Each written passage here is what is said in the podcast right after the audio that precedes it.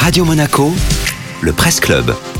Le tour d'horizon de la presse en principauté de Monaco dans les Alpes-Maritimes et le Var, c'est avec Nathalie Michet. Nathalie, votre sélection à la une de Monaco Matin, les fêtes de la discorde, des fêtes clandestines organisées à Cap d'Aille. Les voisins sont à bout, annonce le journal qui consacre une pleine page à cette affaire venue troubler la quiétude de Costa Plana, cette résidence conçue par Jean Nouvel pour le groupe Pierre et Vacances, où les locations saisonnières côtoient des appartements occupés à l'année avec une vue sur la mer à couper le souffle.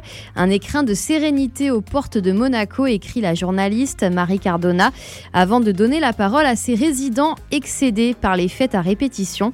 Selon eux, elles sont organisées quasiment tous les week-ends, parfois même en semaine, depuis environ un an, par de jeunes gens déterminés à échapper à la rigueur des restrictions sanitaires, au couvre-feu et autres confinements. Parmi les témoins, ce résident anonyme qui a accumulé photos et vidéos afin de prouver la réalité de son cauchemar. Au programme, musique à fond, douche de champagne, version Nikki Beach et hurlements jusqu'au petit matin.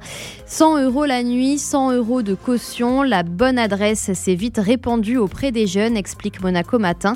Il peut s'agir, nous dit-on, d'enfants de bonne famille issus de la principauté, comme de jeunes venus des cités de Nice. Pointés du doigt par les habitants, la gestionnaire des appartements en question assure faire tout son possible pour contrôler le bon comportement de ses locataires. Mais pour l'instant, rien n'y fait.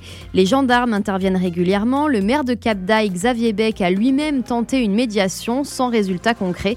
D'après le journal, la suite se jouera le 1er avril lors d'une réunion des copropriétaires qui pourraient décider de lancer collectivement une procédure judiciaire contre la gestionnaire. Merci Nathalie.